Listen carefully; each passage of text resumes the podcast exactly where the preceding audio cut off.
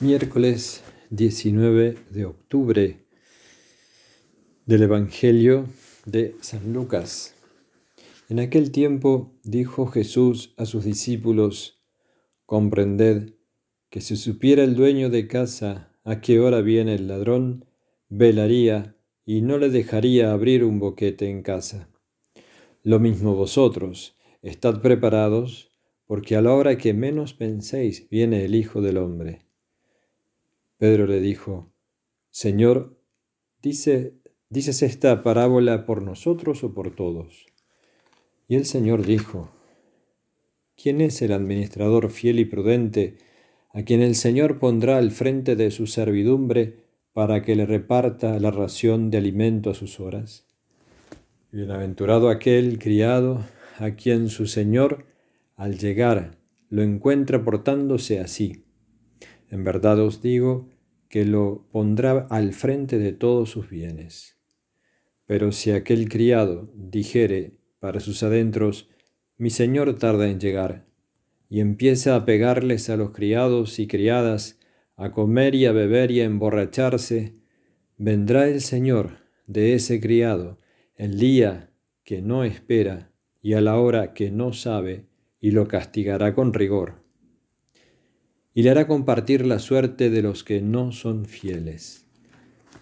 El criado, que conociendo la voluntad de su Señor, no se prepara ni obra de acuerdo con su voluntad, recibirá muchos azotes, pero el que sin conocerla ha hecho algo digno de azotes, recibirá menos. Al que mucho se le dio, mucho se le reclamará. Al que mucho se le confió, más aún se le pedirá. Palabra del Señor. Muy buenos días. El Evangelio que nos propone la liturgia de hoy, la Santa Madre Iglesia, nos hace reflexionar en la espera del Señor. La tentación o la curiosidad de todos los tiempos es saber cuándo regresa el Señor, pero el Señor no lo quiere revelar, sino que quiere que estemos en actitud de alerta, de vigilancia, de fervor espiritual. Y por eso comienza enseñando a sus discípulos esta parábola.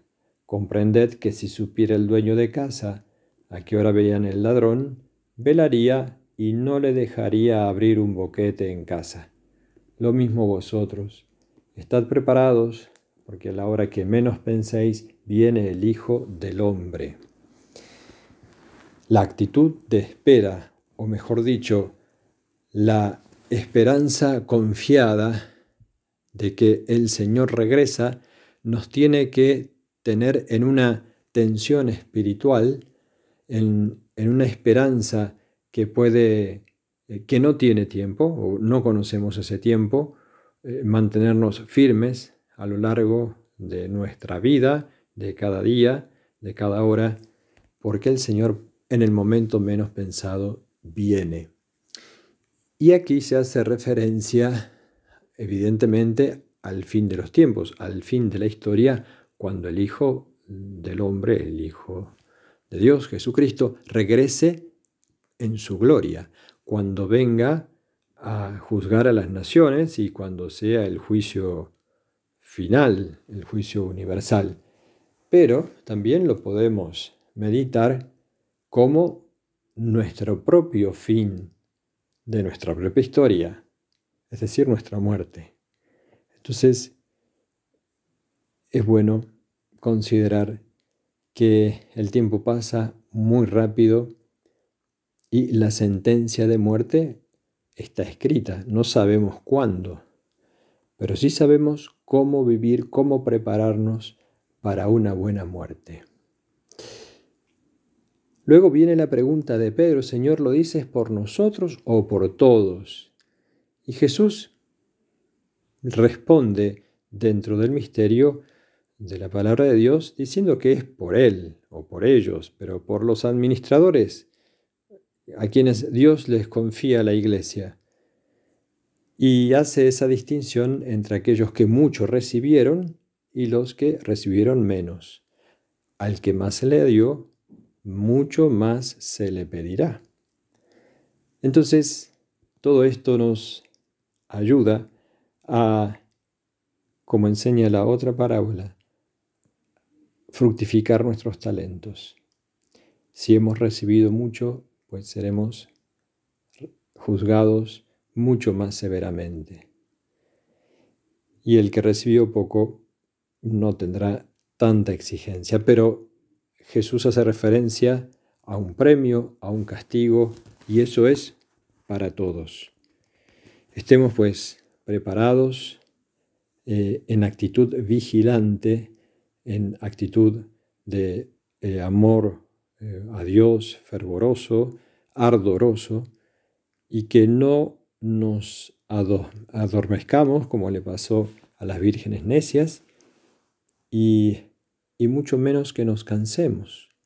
Y que bueno, decimos el Señor tarda en llegar, y entonces bueno, a comer, a beber y a dedicarse a lo que ofende al Señor. Pidamos a la Santísima Virgen su auxilio, su fe vigilante, su esperanza, su amor, para que mantengamos el corazón encendido y siempre con la disposición, como ocurrió con San Luis Gonzaga, que siendo pequeño le preguntan en el colegio, ¿qué harías Luis si te dicen que vas a morir ahora? Y él dijo, seguiría jugando. Un alma fervorosa que estaba dispuesta, estaba bien preparada para cuando viene el Señor.